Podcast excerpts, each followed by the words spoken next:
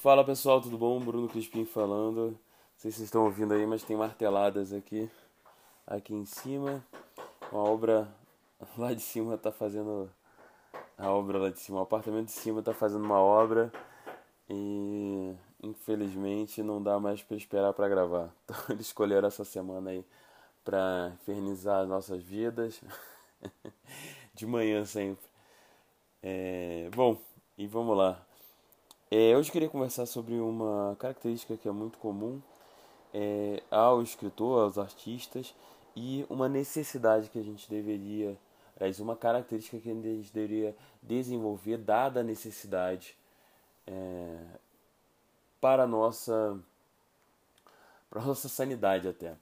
Bom, de uma forma geral, o artista ele é mais sensível que os outros, tanto às suas próprias é, emoções quanto às emoções do outro. Então, é, é por isso que vem até aquele estigma que o escritor sofre mais, o escritor é meio depressivo, que ele tem que estar depressivo. É, tudo isso que é, é bastante questionável é, e eu acho importante a gente conversar um pouco sobre isso. Bom, se a gente é mais sensível, a gente precisa é, desenvolver uma proteção contra é, o que pode nos afetar, exatamente para manter essa nossa, essa nossa sanidade. Então, é, é uma questão bem simples. Se você tiver, por exemplo, uma tartaruga, o corpo dela é muito mole. Para ela se defender, ela teve que construir um, um casco. Ela precisa do casco dela para se defender.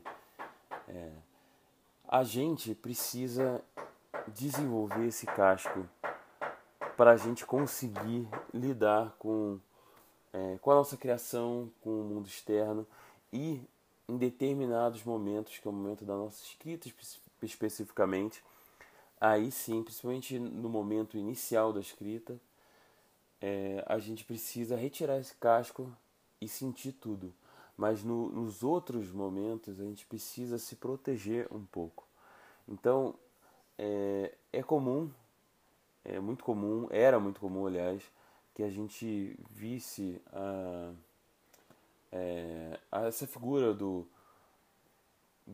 do artista de uma forma geral, não só do escritor, tem até um, um ditado: bom samba não se faz sem melancolia.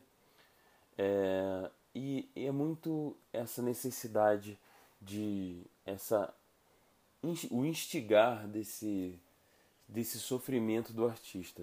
Então isso é muito nocivo e de uma é, a gente sempre escuta uma história é, ruim, uma história trágica de algum artista que não conseguiu lidar com isso. Então é importante para a gente desenvolver é, a nossa carreira, principalmente uma, uma longevidade nessa carreira, é importante que a gente saiba usar essa nossa acessibilidade da forma mais inteligente possível.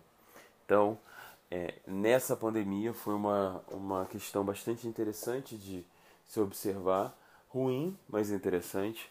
É, a maioria dos, dos escritores que eu conheço, eles não conseguiram escrever tendo muito mais tempo livre. Alguns é, ficaram sem fazer nada, sem conseguir ler, sem conseguir fazer nada, só por causa do. É, por só não, né? Por causa da, é, dos sofrimentos do confinamento, toda essa questão da pandemia lá fora. Então trouxe ansiedades que eles não souberam lidar e, como consequência, eles não aproveitaram esse momento que talvez seja único para, como um momento de, é, de ter muito tempo, ter tempo suficiente para desenvolver uma obra. E o que a gente está vendo agora, agora falando de mercado, é que, de uma forma geral, os, os editores estão procurando mais por autores brasileiros agora. Exatamente quando os autores brasileiros não têm obras para entregar, os autores brasileiros é, que já têm contrato é, isso cria inclusive uma oportunidade para quem conseguiu é, aproveitar esse tempo. É, isso está acontecendo muito, isso é um, Existem várias causas, mas eu arrisco dizer que a maior causa delas é o custo mesmo. É o dólar que está ficando cada vez mais alto e a tendência é para que elas continuem assim, se mantenha nesse patamar pelo menos. Então, é, isso inviabiliza vários contratos editoriais e faz com que o autor nacional seja mais importante nesse momento. Exatamente nesse momento, poucos autores que já têm uma casa é, editorial têm esse é, esse material para entregar. Então, entre os meus amigos já publicados, todos eles é, estão é, se sentindo viram um, um problema cíclico que ele sofreu muito e não conseguiu é, se proteger de, de todo esse sofrimento, não conseguiu escrever, por não conseguir escrever, sofre mais ainda. Então, é, só resumindo, o que eu quero instigar vocês a, a sim ser sensíveis, mas também a buscar é uma proteção sobre toda essa sensibilidade.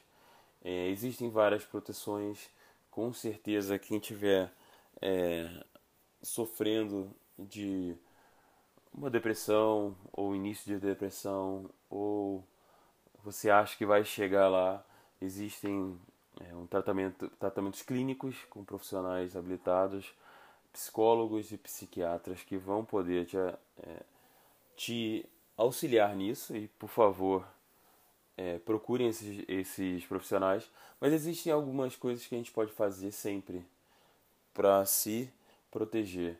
É, uma delas é não é, se atualizar com muita frequência com as notícias. Notícias elas tendem a ser negativas porque notícia negativa vende. Então a narrativa da notícia vai ser quase sempre negativa. O que, que isso quer dizer? É que se a gente ficar aberto a ela a todo momento, a gente vai ficar contagiado por essa sensação negativa e vai parecer que o mundo só tem coisa pior. É... Isso é muito ruim, então os especialistas dizem veja, a... assista as notícias, acompanhe notícias o mínimo possível, uma vez por dia no máximo, sem é nunca na hora de dormir e de preferência pela internet não ter uma televisão que é ainda mais é, essa narrativa fica mais forte. Além disso, obviamente, a gente tem que saber disso. Leiam livros, é, assistam filmes, mas busquem é, principalmente livros onde a imersão é maior. Então, a televisão é uma coisa muito passiva. Então, com livros a gente pode emergir muito mais, isso é muito positivo façam projetos, é, cuidem desses projetos, é, pensem no futuro, tudo isso ajuda. É, mas eu queria só terminar deixando essa mensagem da gente não não sofrer sozinho só. A gente tem é, muitos problemas como país, como mundo, é, como família, como profissão. É, não tem sentido a gente ficar tentando vencer tudo sozinho. Inclusive, essa é uma das grandes razões do guia. É, quando eu comecei, mas quase cinco anos atrás, eu sentia que a gente, como escritor, a gente não se comunicava, a gente não, é difícil achar. E eu, na época, eu vivia no, é, eu vivia em São Paulo, que é onde é mais fácil achar no Brasil, achar escritores, artistas no Brasil. É, imagino é, as pessoas que vivem no interior. Então é importante a gente se comunicar, a gente trocar experiência, a gente se manter é, como uma comunidade forte até para criar essa barreira, criar essa proteção. A, a própria comunidade vai funcionar também como uma, uma proteção para a gente, uma armadura. Beleza? Um abração para vocês e até sexta-feira. Tchau, tchau.